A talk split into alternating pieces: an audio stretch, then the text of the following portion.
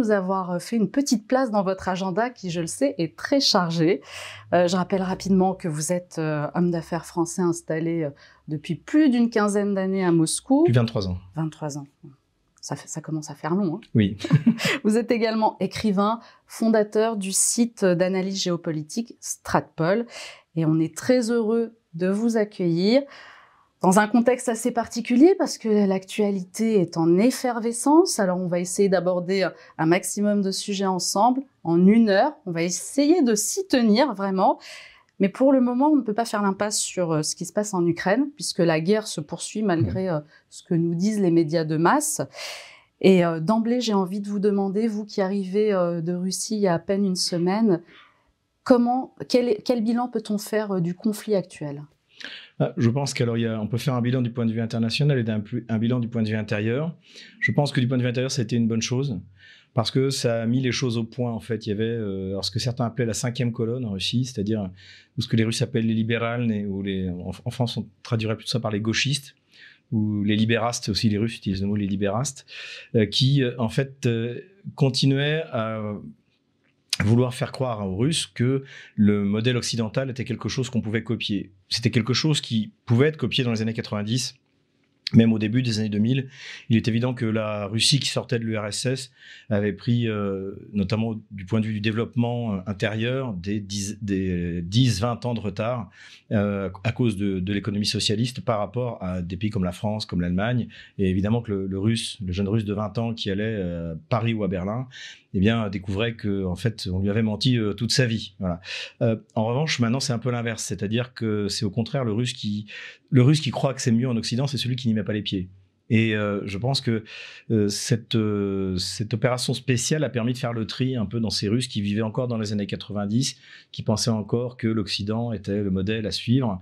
Et puis ceux qui finalement, la nouvelle génération, qui à mon avis est beaucoup plus patriote que ne l'était d'ailleurs celle des années 90, qui était un peu perdue parce que, encore une fois, on avait menti pendant 70 ans sur le paradis socialiste et que c'était mieux ailleurs. Et je pense qu'aujourd'hui, la jeunesse russe est, est, bien plus patriote que ne pu l'être la génération d'avant. Et ça a permis de faire le tri, ça a permis de montrer, ben, on a vu tous ces gens qui, qui s'enfuyaient, euh, qui, qui euh, refusaient de, de comprendre l'enjeu qui, qui, se jouait dans l'opération spéciale. Donc ça, c'est du point de vue intérieur, du point de vue intérieur du point de vue économique également. Ça a permis à, la, Vladimir Poutine d'accélérer les réformes intérieures. Hein. on pourra en reparler peut-être tout à l'heure, mais derrière Vladimir Poutine, il y a un Deng Xiaoping, il y a un réformateur économique euh, qui a amené dès le début des réformes essentielles qui arrive aujourd'hui à maturité et qui avait besoin d'un nouveau souffle. Et l'opération spéciale et les sanctions et les contre-sanctions ont donné ce, nouveau souffle. Et enfin, euh, du point de vue international, alors là, on a, c'est pas une nouveauté, c'est un accélérateur, si vous voulez. La dédollarisation sur Stratpol, ça fait des années qu'on en parle, mais ça avançait euh, doucement, petitement.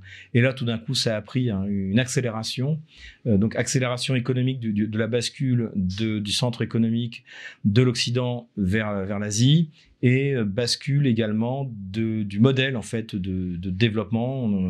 notamment, là, on vient d'assister la semaine dernière, enfin la semaine qui vient de passer, euh, au forum à Pékin du projet One Road, One Belt, une, route, une ceinture, donc c'est-à-dire les nouvelles routes de la soie mises en place euh, par la Chine. Donc tout ça, en fait, tout ça est un accélérateur. En fait, cette, cette, crise en Ukraine, comme souvent les crises, ce sont des accélérateurs historiques. Ça, ne crée pas euh, un nouveau paradigme, mais ça accélère des choses qui se mettaient lentement, naturellement en place. C'est grâce à vous si nous continuons notre combat. Seuls vos dons et vos abonnements depuis cette rentrée sont notre unique soutien. Alors merci à tous et merci de votre fidélité. Et sur le terrain, concrètement, comment se déroule le conflit? Alors là, on est rentré. Je pense qu'on peut essayer d'analyser. Euh, pour l'instant, je verrais trois phases. Après, il y a encore des, sous-phases à l'intérieur. Il y a une première phase où euh, la Russie a détruit la première armée ukrainienne, on va dire, la première armée à laquelle elle s'est opposée. Donc cette phase s'achève fin juin, début juillet 2022 par la prise de, si vous vous souvenez, Severodonetsk et Lysychansk, après, après Mariupol. Donc là, l'armée ukrainienne est laminée, elle n'existe plus, et est mise en place une nouvelle armée, donc qui est davantage, euh, davantage euh, otanienne, otano, otano-kievienne, comme, comme je l'ai, je l'ai appelé, et qui a donc pour but de reprendre coûte que coûte des morceaux du territoire, puisque la Russie a enlevé, euh, l'Ukraine a, enlevé plus de 100 000 km.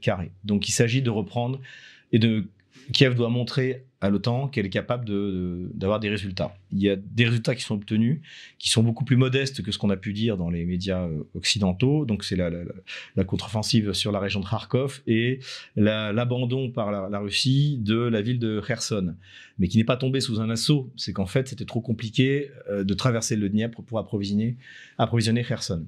Donc euh, ça c'était le, les gains tactique, on peut même parler de gains stratégiques pour euh, Kherson du côté ukrainien, mais à côté de ça, le plan russe qui est clair depuis euh, le mois de juillet, juin-juillet 2022, quand on quand la Russie voit que l'OTAN veut continuer euh, absolument jusqu'au bout la guerre, c'est de détruire le potentiel militaro-technique et humain de l'armée otano-kievienne. Et c'est ce qui commence en fait dès les offensives ukrainiennes.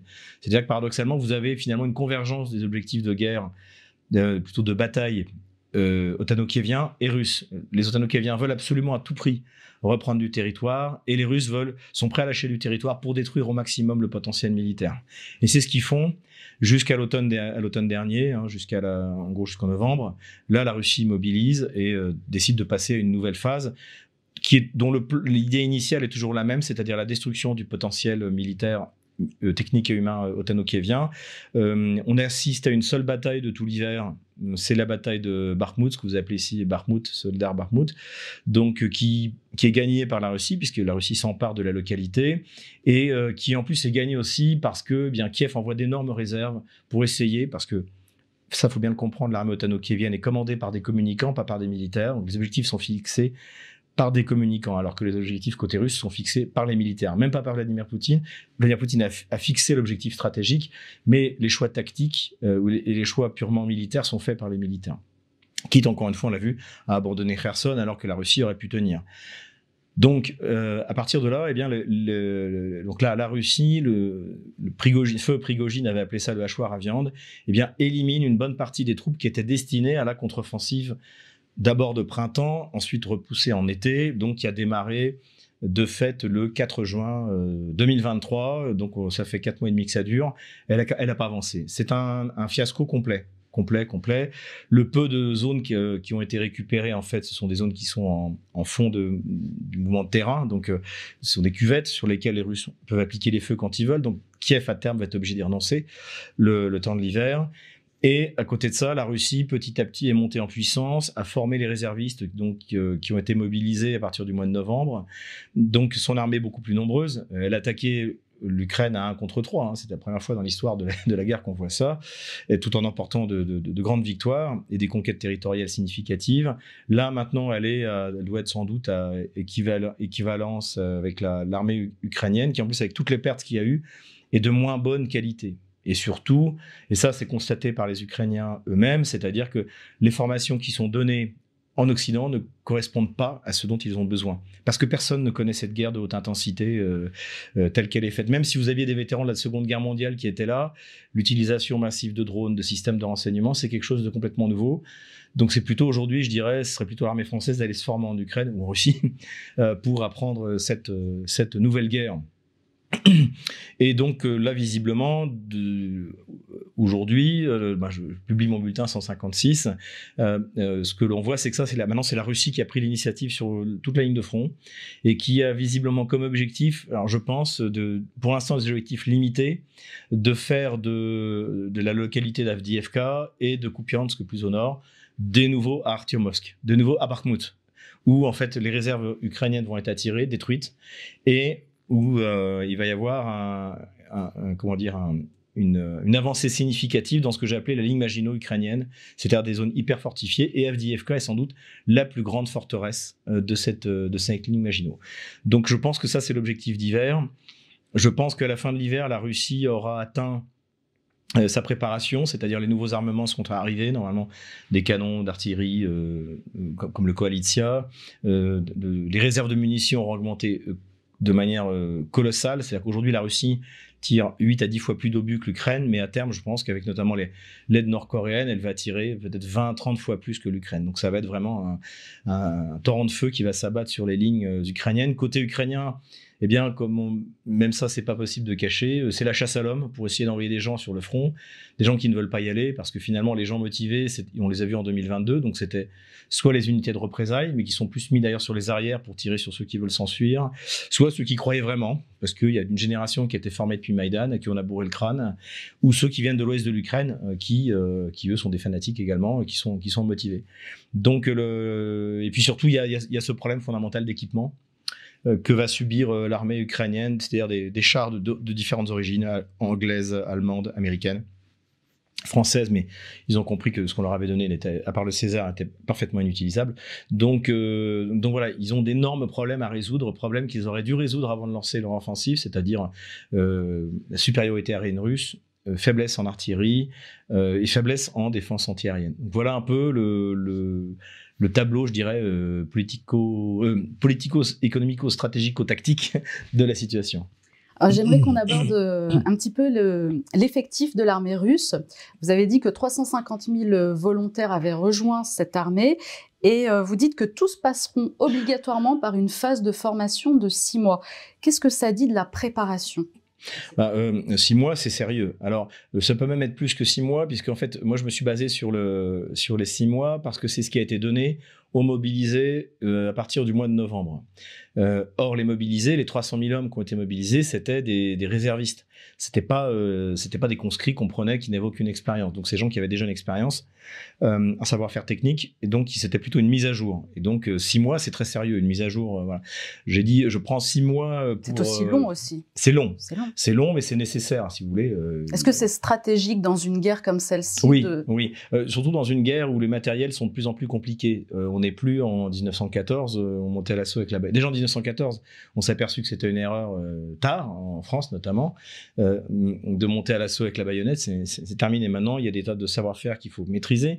Et surtout, la, bataille, c'est un système de bataille, en fait. C'est-à-dire que tout doit être coordonné euh, entre euh, l'observation, l'appui aérien, l'appui d'artillerie, à quelle distance, quelle artillerie. Il doit y avoir un travail qui doit être fait sur les arrières de l'ennemi. Et tout ça doit être parfaitement coordonné. Et plus c'est coordonné, plus ça fonctionne. Et ça, c'est quelque chose que la Russie aujourd'hui, je pense, est en train d'atteindre une quasi-perfection, alors que côté ukrainien, comme c'est un saupoudrage de matériel complètement différent, qu'en plus, ben, ils prennent des malheureux qui jettent sur le front au bout de cinq jours de formation. Évidemment que le, niveau qui n'était pas très élevé à l'origine va, ne va faire que décliner, et ça se traduit par des pertes colossales. Donc, euh, donc effectivement, la formation est un enjeu. Six mois, je pense, si c'est des recrues, notamment, euh, Vladimir Poutine a avancé le chiffre de 335 000 depuis le mois de janvier.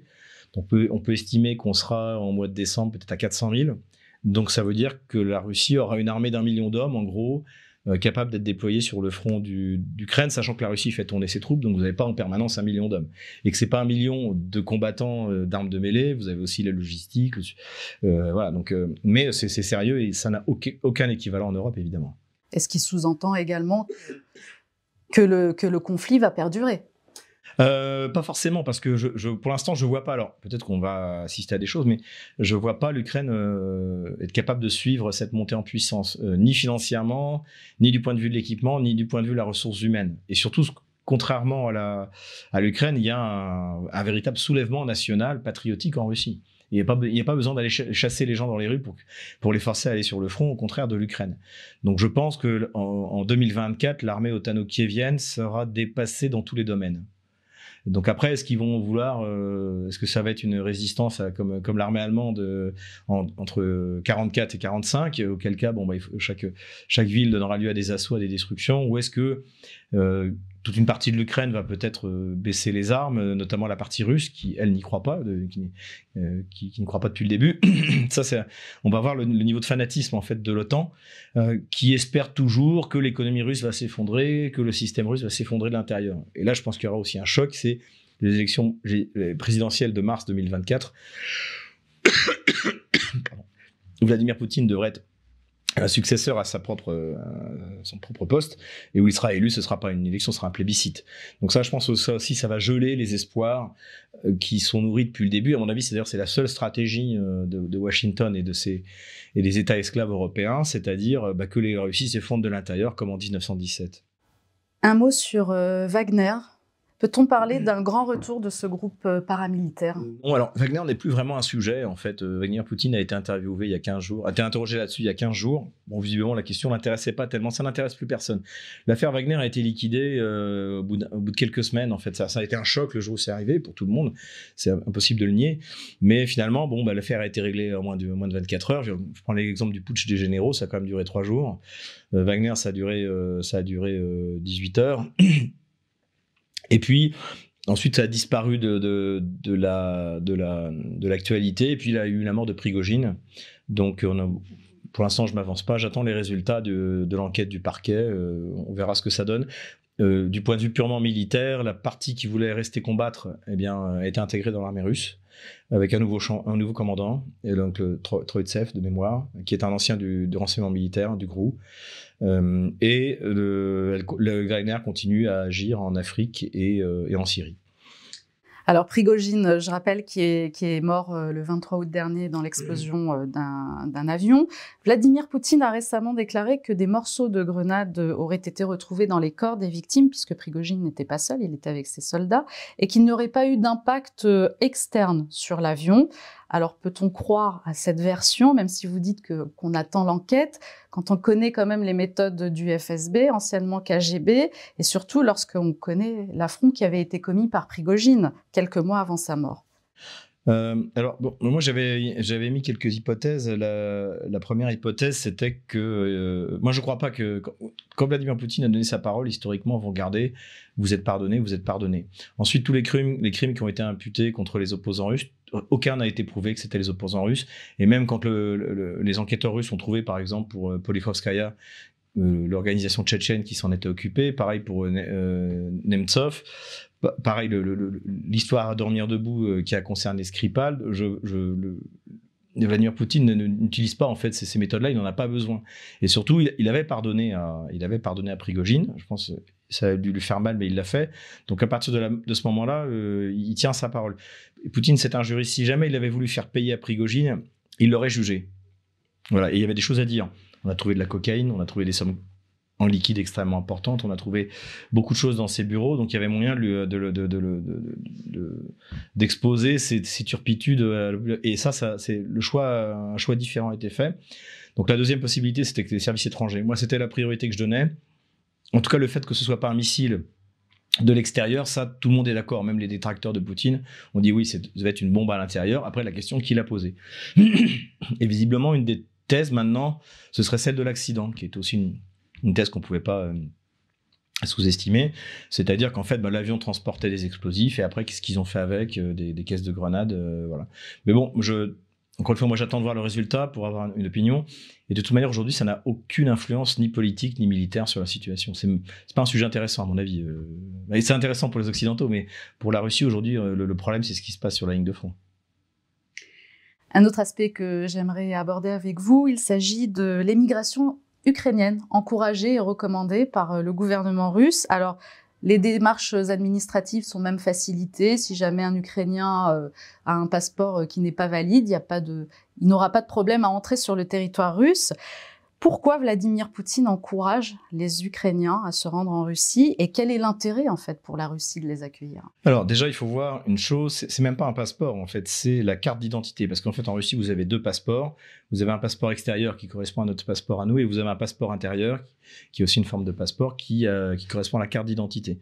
Donc c'est à dire que c'est comme si vous pouviez entrer en Russie avec une carte d'identité française même plus valide.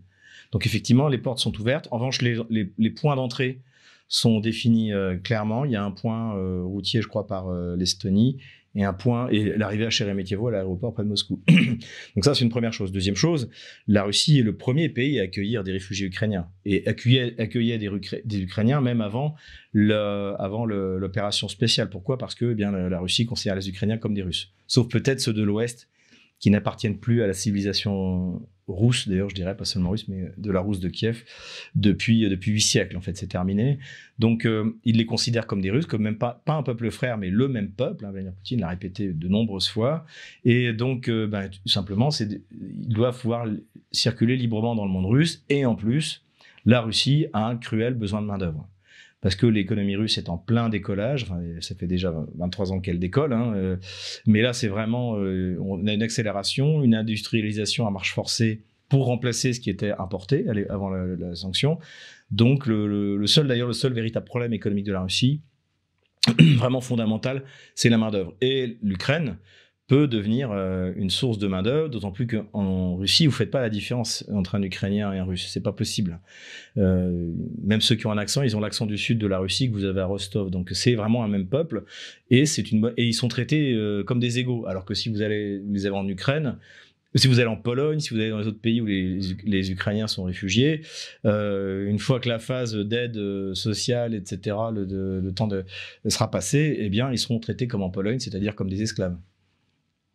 Alors économiquement, justement, vous, venez de le dire, on est en pleine croissance économique en Russie. Pourtant, la valeur du rouble chute actuellement. Qu'est-ce qu'on peut en dire? Bah, Généralement, la croissance économique va aussi par une baisse de la monnaie. La, Chine, notamment, a eu son décollage économique parce qu'elle a artificiellement toujours maintenu sa monnaie euh, largement en dessous du, euh, dollar, alors qu'en fait, euh, si vous voyez la puissance industrielle économique chinoise, le, yuan devrait être au-dessus du dollar. Donc en soi, la baisse du rouble n'est pas une mauvaise chose pour l'économie du point de vue macroéconomique. D'ailleurs, toutes les baisses du rouble dans l'histoire récente de l'économie russe ont eu un effet extrêmement bénéfique. La première fois, c'était en 98, qui était la, la deuxième crise économique, puisque la première, ça a été la chute de l'URSS, hein, grande dévaluation de 93-94. Donc, mais là, de l'époque euh, récente, la première, c'est 98. Donc, le rouble euh, se prend une première claque et ça permet un redécollage industriel. Deuxième fois, c'est 2013-2014. Le prétexte, c'est Maïdan, les sanctions contre la Russie. La réalité, c'est que ce n'était pas du tout ça. C'est que le gouvernement russe a habilement profité de la baisse des circonstances géopolitiques et de l'agression euh, que subissait l'Ukraine d'ailleurs et la Russie par euh, et la Russie indirectement pour faire passer une dévaluation que tous les économistes euh, souhaitaient depuis longtemps. Donc ça, c'était la deuxième dévaluation. Là, on est passé par exemple de, 1 euro pour 1 euro pour 43 roubles à 1 euro pour 80. C'est à peu près d'ailleurs ce qu'on avait quand on est arrivé euh, au début de 2022. Et là, maintenant, on est à 1 euh, euro pour 100, autour de 100, roubles. Et ça devrait se stabiliser, d'après le ministère des Finances, autour de euh, à peu près 95-100 roubles. Et en fait, c'est une excellente chose.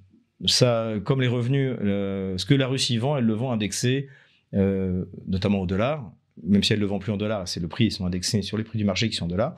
Donc pour elle, à chaque fois qu'elle vend, bah, elle, gagne plus de roubles et le budget russe est en roubles puisque tout le monde est payé en roubles. La Russie produit l'essentiel de ce qu'elle dont elle a besoin, donc c'est en roubles. La seule chose qu'elle produit pas, dont elle a vraiment besoin, c'est quelques sous-ensembles. C'est les semi-conducteurs, mais c'est pas critique. Donc en fait, cette baisse du rouble, je pense qu'elle est voulue. Elle est voulue. Euh, et, euh, et donc, euh, je pense que c'est une bonne chose pour l'économie russe, même si ça provoque effectivement un peu d'inflation, même si euh, pour contrôler cette chute, les taux directeurs de la Banque centrale sont élevés. Mais après, vous regardez dans le détail, le système, même si les taux, si vous avez 12% de taux directeurs à la Banque centrale, bah, les familles peuvent emprunter, les familles nombreuses peuvent emprunter à 6%, les sociétés informatiques à 3%. Il y a sans arrêt, en fait, je pense que la masse monétaire réelle euh, en Russie est supérieure à, à la masse officielle.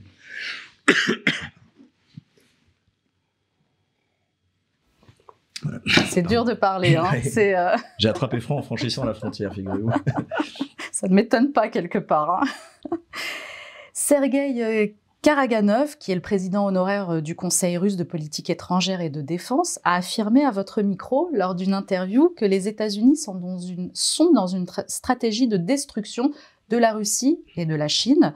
Il a réaffirmé que Kiev est utilisé pour anéantir la Russie il y a quelques jours, justement, euh, des missiles américains euh, de longue portée, les ATACMS, j'espère que je prononce bien. Attaque MS. Attaque, MS, d'accord. Ont été tirés pour la première fois contre la Russie depuis Kiev. Euh, qu'est-ce que cela traduit à la fois du soutien inconditionnel des États-Unis pour l'Ukraine, mais également de l'endurance des, des, Ukrainiens. Mais avant que vous réagissiez euh, et que vous répondiez à mes questions, j'aimerais vous montrer une petite vidéo de Vladimir Poutine qui était justement interrogé euh, sur cette question. Si vous êtes d'accord. Je suis d'accord. Le président США заявил о том, что война проиграна Россией. Он, он говорит, что сейчас задача США – это объединить э, Европу против, против России. Молодец. Как следует оценивать такое... Но если война проиграна России, зачем поставлять атакамс? Пусть заберут назад атакамс, все другое вооружение, садится за блины, приезжает к нам на, на чаепитие. Если проиграна война, ну о чем мы говорим тогда? Зачем атакамс? Задайте ему этот вопрос. Ну, смешно. Bien sûr, on verra euh, la vidéo à l'antenne. Alors, euh, c'est de l'humour, c'est de l'humour noir. Oui, c'est de l'humour. Bah, c'est la déclaration de Biden n'est pas sérieuse. Enfin, le raison de Poutine tient tout à fait la route, c'est-à-dire si vous en a perdu la guerre, pourquoi vous continuez à livrer des armes? Donc, euh, donc euh, effectivement, en ce qui concerne l'attaque MS, c'est euh, déjà, si on en croit le Wall Street Journal, qui était repris par d'autres titres américains, il y, a une vingtaine qui ont été donnés. Donc, la première attaque, on ne sait même pas si ça a eu des résultats. On ne peut pas croire Kiev sur parole, évidemment. Ce n'est pas documenté que ça a eu des résultats sérieux. il y en a au moins 5 ou 6 qui ont été tirés, à 1 million de dollars pièce. S'ils en ont livré 20, ça ne va pas durer très longtemps. Donc, c'est évidemment pas un game changer, ça va pas changer la, donne. C'est plutôt, euh, encore une fois, du symbole, ce que j'appelle les opérations TikTok, euh, pour euh, à destination de la population ukrainienne encore sous contrôle de Kiev et des médias occidentaux, en disant regardez, ça y est, on a donné des missiles qui n'ont pas été tirés depuis Kiev, ils ont été tirés Normalement, ceux qui ont été donnés, a priori, portent à 160 km. Donc, ils, ils ont été tirés, on va dire, à 50 km euh, au nord de la ligne de front. Donc, ça ne changera absolument rien. L'Ukraine avait déjà des systèmes qui tiraient à 150 euh, km, comme le Tochka-U. C'est un vieux missile soviétique, donc sans doute moins précis que, que la que euh, l'attaque MS. à, voir si on leur a donné la dernière version. Il y a un journaliste allemand, Rupke, qui, qui est pourtant pro-ukrainien, qui a dit qu'a priori les systèmes qui avaient été donnés étaient sans GPS puisque les Russes brouillaient de toute manière le GPS. Donc ça veut dire que c'est pas c'est pas une arme miracle, il y en a pas assez. Et c'est comme le reste, c'est du saupoudrage et ça ne s'inscrit pas dans un système de bataille. C'est ce que je vous disais tout à l'heure, c'est-à-dire que la, Russie a un système de bataille où elle s'aperçoit que ah il nous manque euh, des canons pour faire la contre-batterie. Donc on équipe du canon. Ah il nous manque ça, il nous manque ci, on a besoin de tel. Et petit à petit elle construit un système parfaitement cohérent, parfaitement coordonné et en face, ça part dans tous les sens. On saupoudre 20 euh, attaques MS. Euh, ensuite, on va avoir euh, une poignée de F-16 qui vont servir absolument à rien, si tant est qu'ils arrivent à décoller. Des, quelques missiles, quelques munitions. Et, les fondamentaux, encore une fois, un système antiaérien qui fonctionne, une véritable flotte qui puisse défier la flotte russe. Une, une, et puis, encore une fois, une comment dirais-je, une, puissance de feu qui puisse égaler celle de la Russie, ce qui n'est jamais arrivé, sauf ponctuellement sur le front avec une concentration des forces. Eh bien, tout ça, euh, tout ça, l'OTAN est incapable de, le donner. surtout, l'OTAN est incapable de donner ce que la Russie a également en réserve, c'est-à-dire des centaines de milliers d'hommes. Parce que personne n'ira mourir pour l'Ukraine. Ni les Français, ni les Allemands. Et même les Polonais qui seraient capables de le faire, parce que c'est un peuple encore euh, à l'ancienne, européen à l'ancienne et courageux, ils iront pas. Donc, euh, donc voilà, donc tout ça, c'est euh, du bavardage de, Joe Biden qui a une élection qui approche et qui a cette espèce de. Les, les Russes disent Chimadan Biazulski, c'est-à-dire une, valise sans poignée. Donc l'Ukraine, pour eux, aujourd'hui, c'est ça. C'est une valise sans poignée. Ils savent pas comment se débarrasser du truc. Il faut surtout pas que ça tombe l'été prochain, trois mois avant les élections présidentielles américaines. Donc les démocrates, pour moi, ont six mois pour régler l'affaire pour pas que ça impacte euh, les, présidentielles. Sinon, euh, la chute de l'Afghanistan en, juin 2021 n'aura pas d'impact sur les présidentielles américaines. Tout le monde a oublié. Si jamais l'Ukraine s'effondre maintenant, euh, eh bien, ça n'aura pas d'impact non plus. Ou si jamais les démocrates obtiennent ce qu'ils veulent, c'est un, conflit gelé, mais les Russes n'en veulent pas. Les Russes, au contraire, petit à petit, ils s'équipent. Le complexe militaro-industriel est passé à la vitesse supérieure. Il accélère. Euh, l'armée russe recrute, elle va avoir une armée, non certainement la plus puissante d'Europe, mais sans doute la plus puissante au monde euh, en 2024. Donc euh, ils n'ont aucune raison de s'arrêter et eux, le, temps joue pour la Russie. Chaque mois que la Russe qui passe dans le monde rend la Russie encore plus riche. Donc, si vous voulez, le conflit gelé, oui, ça c'est clair que les démocrates américains le veulent. Les Russes, non. Alors l'actualité bouge énormément, je l'ai dit en tout début, et euh, tout va très vite. Il y a deux jours, au moment où nous enregistrons cette émission, Vladimir Poutine a fait une annonce. Il a déclaré que les porte-avions américains étaient à portée des missiles hypersoniques aéroportés russes en mer Noire. C'est pareil, je vais vous demander, euh, on va regarder une petite vidéo et euh, je vous laisse réagir juste après.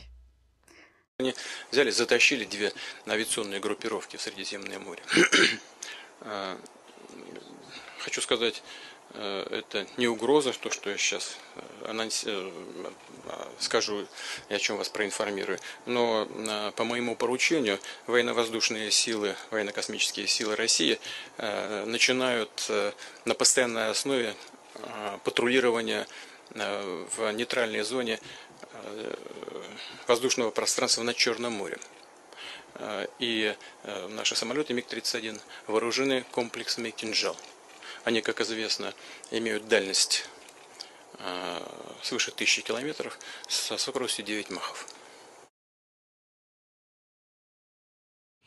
Oui, ben, comme il l'a dit lui-même, c'est pas une menace, c'est un rappel. Donc, euh, si vous voulez, c'est très symbolique parce que le, groupe aéronaval, c'est le symbole de la puissance militaire euh, américaine. Américaine euh, du point de vue terrestre, est largement loin derrière l'armée russe, mais sa puissance, c'est le contrôle des mers. Avec ses groupes aéronavals, euh, ils ont, euh, je crois, 11 euh, ou 12 porte-avions nucléaires, pareil en, sous-marin nucléaire, donc c'est quelque chose de, très sérieux. Sauf que depuis que les Russes ont l'arme hypersonique, eh bien, ces groupes aéronavals qui représentent un investissement énorme, hein, on parle de dizaines de milliards de dollars avec des, des milliards de dollars d'avions dessus, des, milliers de matelots, de membres d'équipage dessus, et eh bien tout ça en fait peut être détruit par un missile, euh, un, ou deux, trois missiles hypersoniques euh, russes contre lesquels ces navires ne peuvent absolument rien faire. Et c'est ce que rappelle Vladimir Poutine. Et c'est vrai qu'il a annoncé en même temps que donc le, binôme MiG-21, donc c'est l'avion qui va le plus haut euh, et qui est le plus rapide au monde, l'avion de de, chasse, d'intercepteur plus exactement, eh bien, euh, est, euh, est équipé donc de ce missile hypersonique euh, Kinjal dont tout le monde se moquait en 2018 et qui aujourd'hui ne fait plus rire personne en Occident. Donc voilà, c'est aussi c'est ça aussi de la dissuasion. Et je pense c'est un message envoyé qui concerne moins le conflit ukrainien, mais plutôt la, la Syrie en fait, c'est de protéger la Syrie parce que Washington pourrait utiliser le conflit israélien pour essayer d'influer sur la situation militaire précisément euh, euh, contre la Syrie. Hein. Je rappelle qu'il y a des, troupes américaines présentes illégalement en Syrie et en Irak. Donc, euh, donc voilà, donc c'est surtout un moyen de montrer. Surtout le ton de Vladimir Poutine est très très fort parce qu'il se moque en fait. On voit qu'il est absolument serein et que la et que finalement les États-Unis militairement sont un géant de papier en fait, un, tigre de papier pardon. donc un, tigre, un géant en carton pâte. Je pense que c'est ça le message qui veut être passé par Vladimir Poutine. Et la plupart des pays sur cette planète l'ont interprété comme ça, et euh, notamment ce qu'on appelle le Sud global. Ça, c'est clair que euh, je pense que cette, remarque de Vladimir Poutine a dû être célébrée dans tous les pays euh, arabes, africains. évidemment que c'est ce défi jeté en riant au visage de, Joe Biden était quelque chose de significatif. Alors justement, les États-Unis euh, viennent d'annoncer que 2000 militaires euh, américains étaient en alerte, en état d'alerte maximale euh, dans la région. Est-ce qu'on peut parler d'un réel risque nucléaire? Non, je pense pas, parce que la Russie n'utilisera pas d'armes nucléaires. Vladimir Poutine l'a rappelé à Valdaï, la doctrine, rappelé la doctrine nucléaire russe, hein, qui est le forme de Valdaï auquel j'ai assisté, donc euh, dans, dans, lequel précisément il expliquait que la doctrine russe, en gros, c'est la doctrine française. On utilise le nucléaire si on utilise le nucléaire contre nous, ou si l'État euh, russe est en danger euh, vital. Donc, donc c'est-à-dire que c'est pas le cas actuellement en Ukraine, d'autant plus que les Russes sont en train de gagner la guerre. La plupart des, observateurs un peu lucides s'en rendent compte. Et donc la Russie n'a pas besoin d'armes nucléaires pour gagner la guerre, ni dans un emploi stratégique, ni dans un emploi tactique. Euh, et si on parle de l'autre conflit, et en plus pour les Russes, la, terre ukrainienne est la terre russe.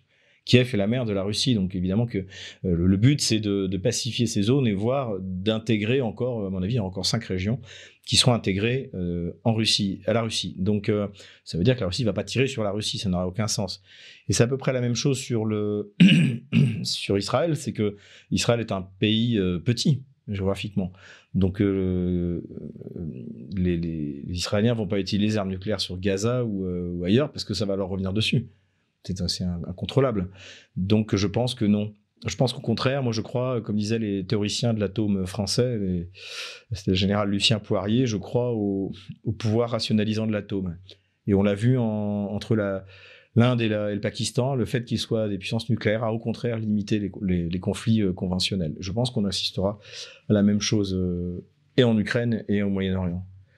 En tout cas, c'est une question qui reste légitime peut-être, vu euh, les affrontements qui ont repris, enfin la guerre qui reprend entre Israël et Palestine. Et vous l'avez dit, les militaires qui sont, euh, il y a des militaires américains qui sont basés euh, en Syrie, en Israël. Donc c'est peut-être, c'est peut-être une crainte aussi du monde occidental surtout, cette crainte qu'ils ont eue lorsque la guerre en Ukraine a commencé. Et là, c'est un peu sur dans toutes les dans toutes les bouches, si je peux dire, euh, dans tous les médias, on se dit euh, ah est-ce qu'il y a un risque nucléaire? Est-ce que est-ce que ce risque existe? Est-ce que euh, est-ce qu'on va pas vers une troisième guerre mondiale? Alors oui, effectivement. Alors moi je pense que de notre côté, ce discours sur le nucléaire, c'est une bonne chose parce que c'est ce que soulignait Monsieur Karaganov que vous avez cité tout à l'heure. C'est-à-dire qu'aujourd'hui nos élites sont très très peu cultivées. Euh, plutôt incompétente, euh, plutôt niaise même. On peut parler de niaiserie. Hein. Quelqu'un comme Emmanuel Macron ou euh, Madame Colonna, c'est de la niaiserie. Le, cornu, ils sont niais. Et donc, ils ne connaissent pas l'histoire. Ils ont oublié la crise de Cuba, ils ont oublié Hiroshima, Nagasaki, ils ont oublié la Deuxième Guerre mondiale. Et donc, en fait, ils sont irresponsables. Et je pense notamment ce, cet échange que vous avez vu entre Karaganov et Vladimir Poutine, le fait qu'on remette la, la, dissuasion nucléaire, le fait même qu'on en parle, c'est ça aussi la dissuasion. il y a eu les théoriciens de la dissuasion nucléaire dit plusieurs choses, notamment que l'incertitude est dissuasive. Le fait que les Russes, en fait, le fait qu'il y ait une, discussion au sein des élites russes sur l'emploi de l'arme nucléaire, ça crée de l'incertitude et donc ça fait peur. Et le but c'est ça, c'est de, de rappeler à cette nouvelle génération de, de, de niais euh, qui dirigent les, les pays occidentaux euh, ce que c'est que l'arme nucléaire, que ça, que ça, peut amener la destruction de l'humanité, que donc euh, on ne fait pas la, la, guerre à un pays nucléaire comme la Russie, euh, comme on la ferait, hein, comme on a pu la faire à la Libye ou à la Syrie ou, ou d'autres puissances qui ne pouvaient pas se défendre. Alors on va parler forcément du conflit israélo-palestinien. on a l'impression que dans ce conflit, Vladimir, Vladimir Poutine se, se pose en, en rôle de médiateur. Il a essayé de communiquer avec le Premier ministre israélien Benjamin Netanyahou, avec plusieurs chefs d'État du Moyen-Orient. Le ministre russe des Affaires étrangères, Sergei Lavrov, a reçu le secrétaire général de la Ligue des États arabes. Là, je m'adresse aux spécialistes de la Russie que vous êtes. Que vous êtes. En quoi Vladimir Poutine peut jouer un rôle crucial dans ce conflit euh, la Russie est plutôt bien placée parce que euh, la Russie est un pays euh, musulman. Il y a 12 millions de musulmans. Donc, elle sait ce que c'est. Donc, elle est écoutée en tant que pays. il participe même aux organisations, au rendez-vous, donc au forum entre les pays musulmans. elle a des représentants, bah, le, grand, donc qui est notamment le grand moufti, je crois, de, Russie, donc qui est un tatar. et il y a également Ramzan Kadyrov, qui est très admiré dans le monde musulman sunnite. Donc, euh, il y a des, arguments euh, et surtout, elle, a elle bénéficie également de l'héritage anticolonial de la politique anticoloniale de l'Union soviétique. Donc, du côté du monde euh, arabo-musulman, la Russie est écoutée et respectée. Et en plus, il y a aussi le côté que c'est elle qui dit non à l'Empire, en fait donc un empire américain. Donc euh, ça, euh, elle est écoutée et d'ailleurs, euh, ce qui fait que, comment il s'appelle, Vladimir Poutine a pu parler à Mahmoud Abbas, a pu parler, peut parler à Mohamed Ben Salman, le Saoudien, au, Raisi, l'Iranien, etc., etc.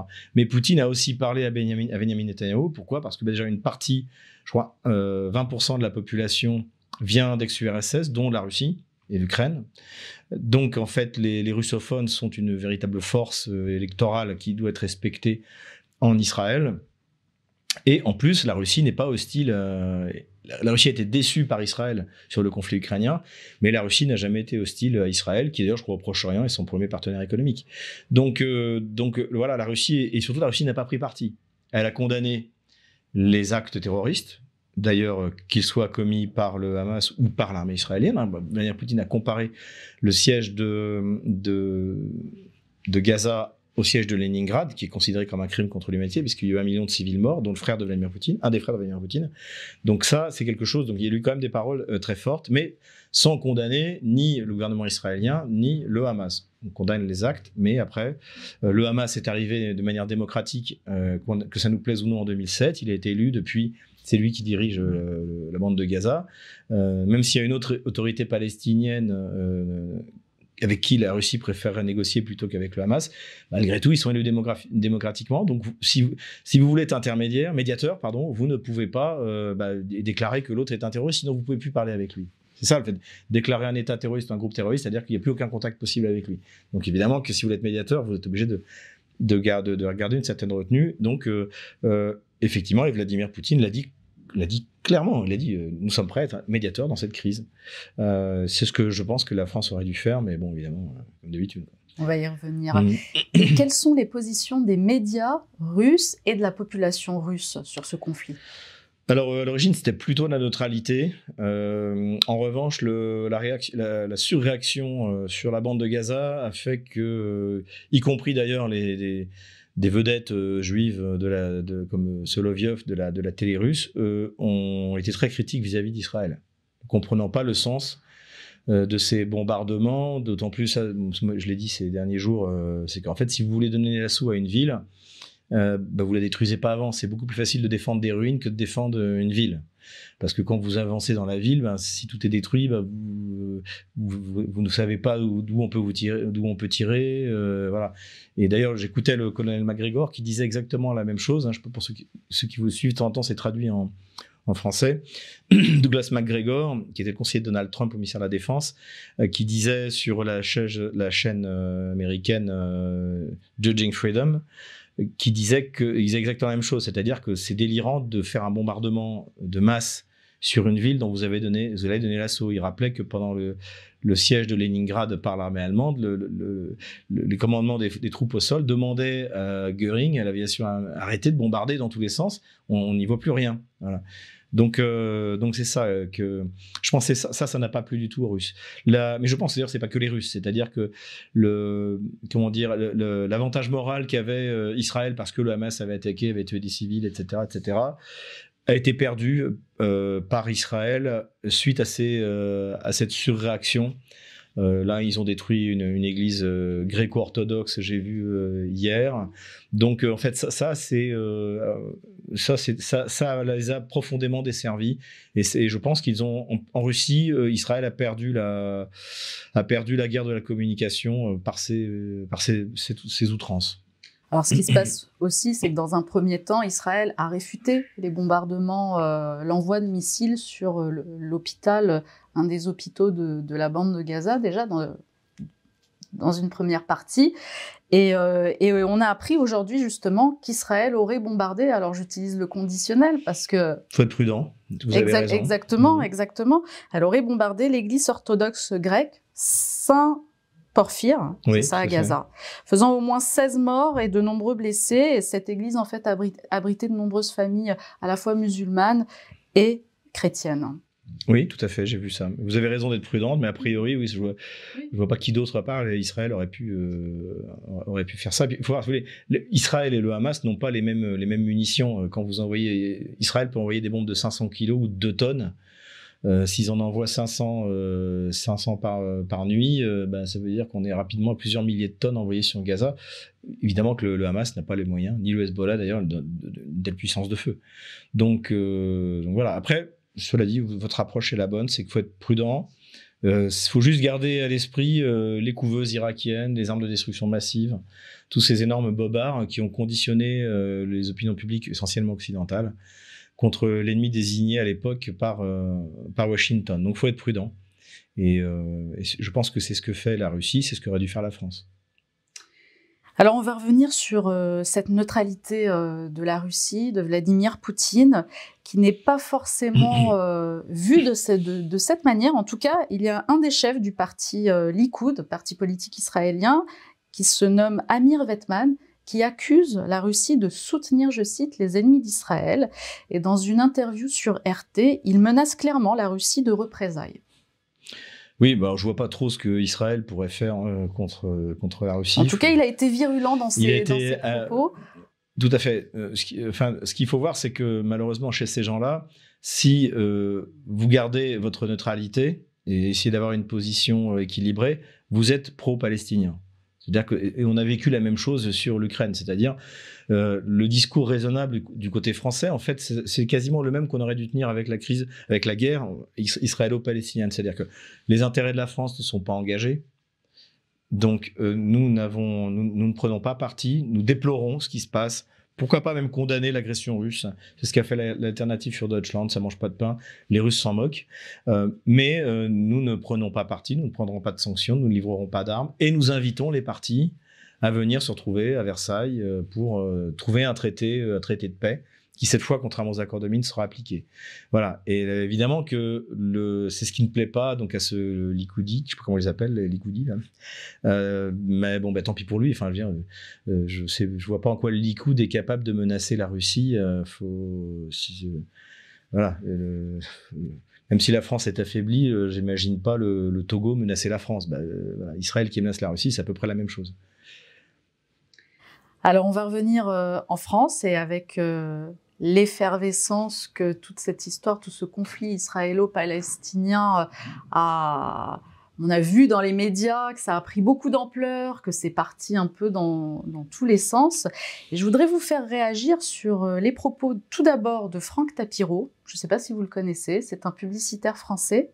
Alors je vous dis ce qu'il a, déclaré hein, sur le conflit. Je cite Vous ne pouvez pas être neutre. La neutralité est interdite. Elle est pire que de prendre un choix pour ajouter ensuite, je cite, Israël défend nos valeurs, ne défend pas que des juifs. Si Israël tombe, le monde tombe. Ça rejoint un peu les propos quand même de... Oui, bah, c'est ce, que, ce que je viens de vous dire, c'est-à-dire que bah, vous avez des fanatiques euh, qui veulent entraîner dans leur, dans leur guerre, euh, qui veulent nous entraîner dans leur guerre. Euh, en même temps, c'est, bah, on est en plus dans la, j'ai écrit un livre sur le livre noir de la gauche française et je fais remonter ça donc euh, euh, à, la terreur, en fait, il y a une partie de la gauche française donc, qui est girondine, hein, qui vote la mort du roi et qui euh, déclare la guerre aux tyrans, qui estime que nos valeurs valent la peine de mettre d'abord l'Europe à feu et à sang, ensuite de partir coloniser l'Afrique au nom du droit et du devoir des races supérieures vis-à-vis des races inférieures. C'est un homme de gauche qui a dit ça, c'est Jules Ferry, c'est pas un, pas un nationaliste encore une fois. Et donc là, on est à peu près dans le dans le même genre. Que, si jamais il veut, il pense qu'Israël a raison, qu'il faut mourir pour Israël, qu'il y aille. Moi, je veux pas qu'un Français aille verser une goutte de sang euh, dans cette guerre. Et en plus, ne, Israël ne défend pas nos valeurs.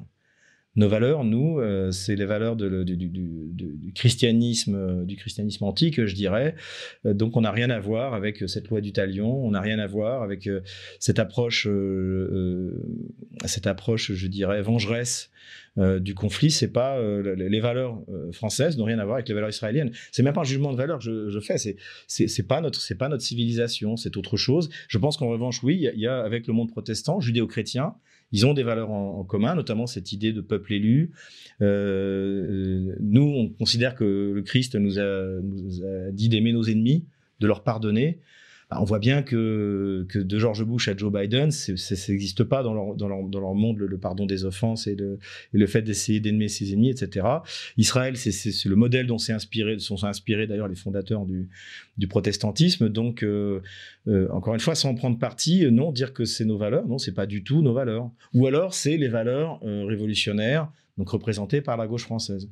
Où là, c'est vrai, le premier à avoir théorisé la terreur, c'était Robespierre, un des fondateurs de la gauche française, c'est-à-dire euh, la terreur sans laquelle la vertu est impuissante.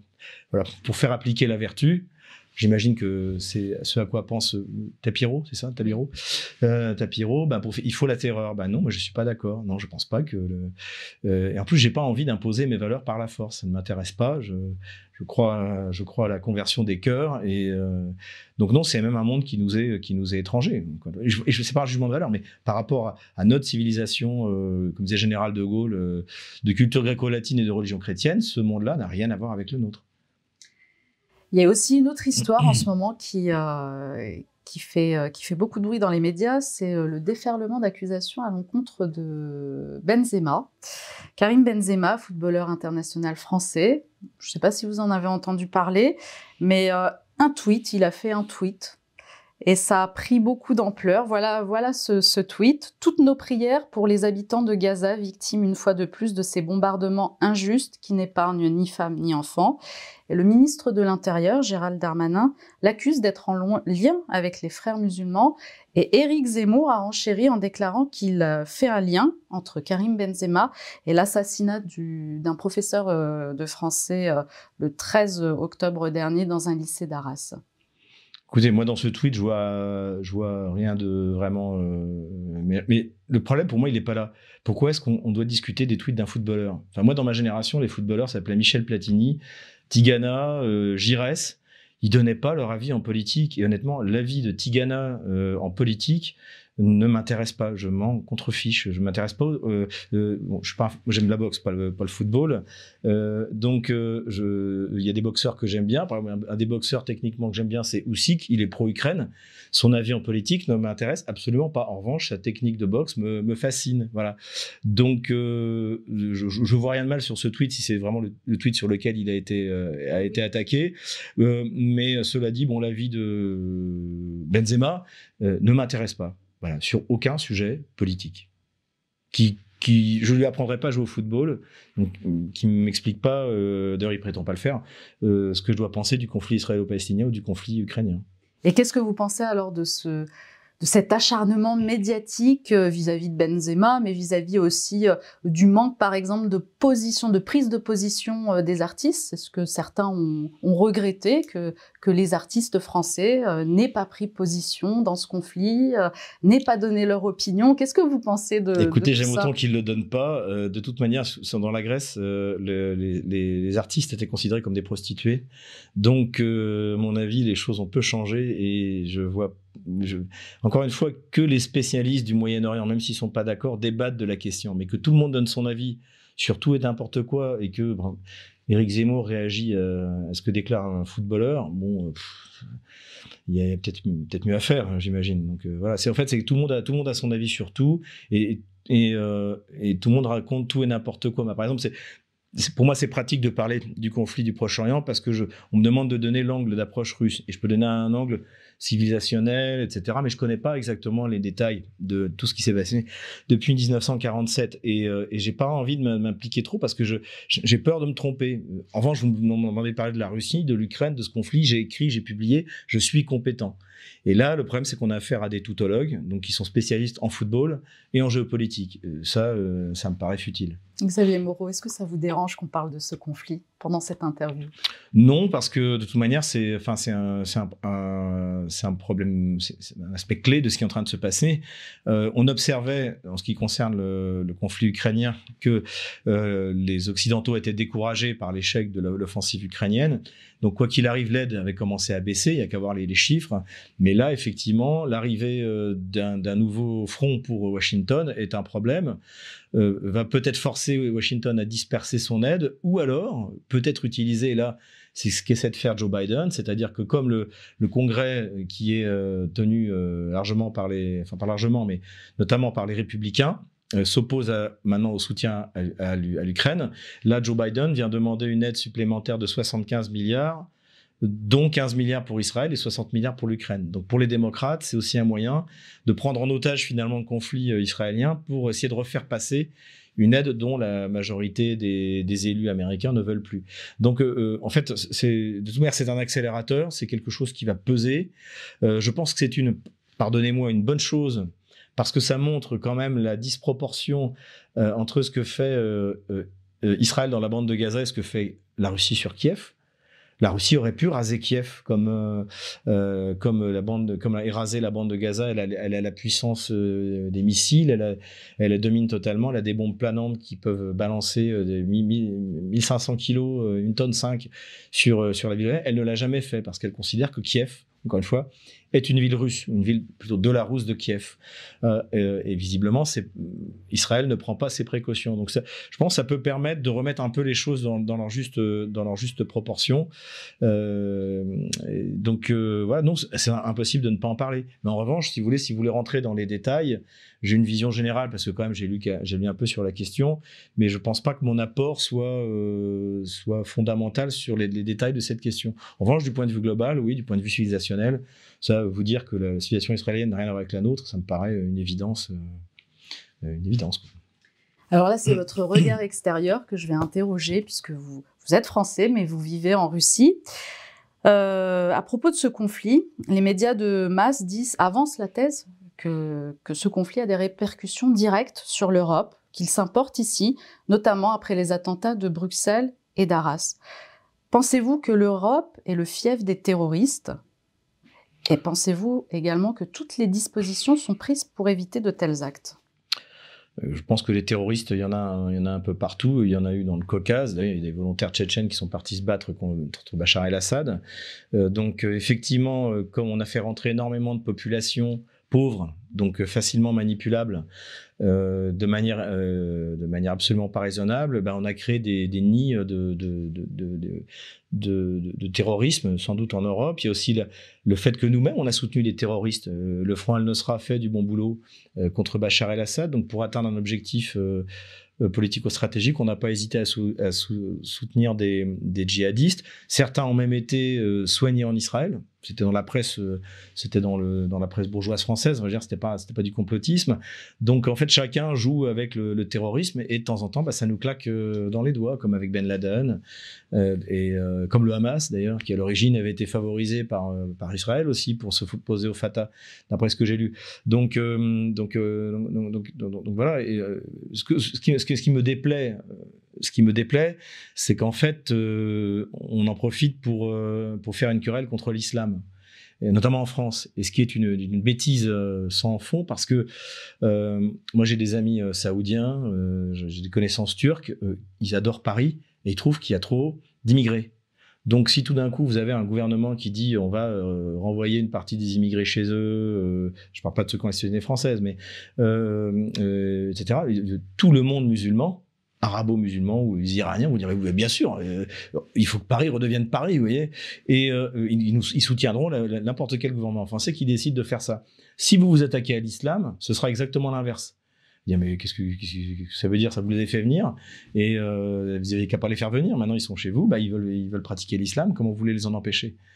Et donc, euh, donc en fait, c'est complètement idiot du point de vue international, du point de vue euh, interne, euh, interne de notre pays. Et, c'est donc cette manipulation grotesque, grossière plutôt, est, totalement contre-productive et pas du tout raisonnable. Un mot sur la Syrie, Xavier Moreau. On n'en a pas parlé, mais il semblerait que les attaques reprennent. La guerre se poursuit peut-être. Qu'est-ce qu'on peut en dire? Quel est l'avenir de la Syrie bah, J'imagine, euh, alors ça, pareil, je ne veux pas sortir de mon domaine de compétences, mais euh, l'Iran est très présente euh, en Syrie, comme l'Iran soutient le, Hamas et le Hezbollah, plus ou moins directement. Eh bien, je pense qu'Israël a dû vouloir frapper sur des cibles présumées iranienne. C'est ce, que je pense. Euh, je pense malgré tout que faire, revenir la guerre en Syrie euh, n'est pas, à l'ordre du jour. Euh, pour Washington, deux, conflits, un en Ukraine et en Israël, c'est déjà beaucoup. Hein. avec l'explosion de sa dette, si vous regardez un peu la presse économique, tout le monde annonce une, une, crise qui sera plus forte que celle de 2008. Donc, à mon avis, il serait plutôt temps de... Et encore les élections qui arrivent au mois de novembre. Donc, euh, donc c'est dans un an. Et donc, il va falloir, euh, il va falloir que Washington devienne raisonnable. Le problème, en fait, c'est qu'on a affaire, c'est ce que disait Youssef Indy notamment, ou Emmanuel Todd, et moi-même, c'est on a affaire à des acteurs irrationnels. Donc, euh, vous me demandez à moi qui suis, qui m'efforce d'être le plus rationnel possible, de faire une projection sur le comportement d'acteurs irrationnels. C'est difficile. mais je, non, je ne pense pas que ça, ça puisse. De qu'est-ce que la Syrie en plus a subi une catastrophe naturelle. Euh, elle a, euh, non, j'espère qu'on en restera là. On en restera là et je pense que c'est ni Israël ni, euh, ni les États-Unis ne peuvent se permettre d'ouvrir encore un nouveau front. Qu'est-ce que tous ces événements internationaux laissent présager de l'avenir? Bien, je pense qu'on est assiste à une recomposition je pense que là, on voit le. Finalement, c'est les derniers soubresauts d'un animal euh, blessé, qui est l'Occident, euh, ce que les Russes appellent l'Occident collectif. J'appelle ça l'Occident dégénéré. Euh, et en fait, je, pense qu'on vit les derniers soubresauts. je pense aussi que ce qui se passe en Israël, ça, c'est pas moi qui le dis, c'était c'est le géopoliticien américain John Mersheimer, donc qui a été dont, la, réflexion a été introduite notamment par le général de Lavarde, euh, qui, euh, qui dit qu'en fait Israël ne soutenait pas la Russie contre l'Ukraine, voire était même plutôt favorable à l'Ukraine, parce que en fait Israël ne voulait pas voir son protecteur américain perdre. Et à, mon, à, mon, avis, si on part de ce raisonnement qui, à mon avis, est juste, ça veut dire que bien le Hamas, ça fait un an et demi qu'il suit le conflit en Ukraine. Il s'aperçoit que cette alliance militaire qui regroupe 32, alors vous pouvez retirer les pays qui ne veulent pas y participer, comme la Turquie ou la, ou la, ou la Hongrie, mais le fait est que cette immense alliance militaire, la seule d'ailleurs, réelle, dans le monde, échoue face à un pays seul. Et donc, euh, finalement, le problème de l'Occident, c'est que l'Occident ne fait plus peur. Washington ne fait plus peur. Euh, ne fait plus peur. Le Mossad ne fait plus peur. Donc, euh, on assiste vraiment, à un, un, basculement du monde qui était amorcé, qui s'est amorcé il y a une dizaine d'années. Peut-être même avant, peut-être même le, fait que l'OTAN n'ait pas osé attaquer au sol l'armée serbe en, au Kosovo, c'était aussi la première signe qu'en fait, eh ben,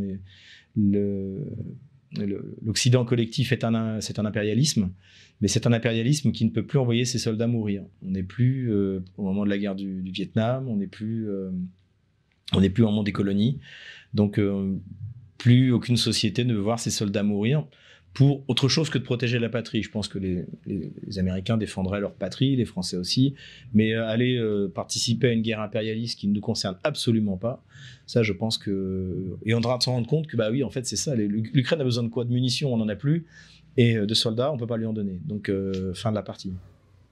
Pour terminer, Xavier Moreau, pardon, on va parler des BRICS, on n'en a pas parlé. Si vous pouviez en dire un mot, quel est l'avenir alors, les BRICS, c'est un, espace de développement économique commun, donc euh, donc c'est un espace de rencontre. Je pense que l'instrument qui n'est pas encore prêt, euh, qui existe mais qui n'est pas encore prêt, donc c'est la Banque des BRICS qui doit, euh, qui a été fondée en, 2014, mais qui pour l'instant donc a une capitalisation de 10 milliards de dollars, mais pour l'instant peu de projets finalement.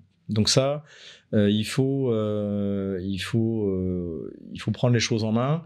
Euh, actuellement, la, euh, présidente de, la Banque des BRICS, c'est Dilma Rousseff, qui comprend rien aux questions économiques, hein, bah, comme Bruno Le Maire. Donc, euh, c'est pas forcément le meilleur choix. Mais je pense que et donc le Brésil est Brésil, non c'est pas le Brésil, l'Afrique du Sud détient la présidence tournante des BRICS cette année et la Russie l'année prochaine. Et je pense que la présidence russe va faire du bien aux institutions euh, des BRICS. Mais les BRICS, c'est quelque chose qui est en plein, euh, en plein développement, en fait. Il, va intégrer de, nouveaux membres. Euh, il n'y a pas vraiment de structure, en fait. Donc, il y a tout à créer. Et tout le, plus, intéressant, c'est que le terme BRICS, à l'origine, est plutôt péjoratif. Ça a été inventé par un, économiste anglais de. C'était pas les Man Brothers, sa structure existe encore. De. Je sais plus, bon, bref vraiment une structure financière euh, internationale, euh, c'était plutôt péjoratif. Et finalement, ben, on s'aperçoit que euh, maintenant, ça représente l'essentiel de la capitalisation, l'essentiel de la population mondiale. et surtout, c'est une, encore une fois, c'est à la chinoise, c'est-à-dire que c'est une structure de développement économique.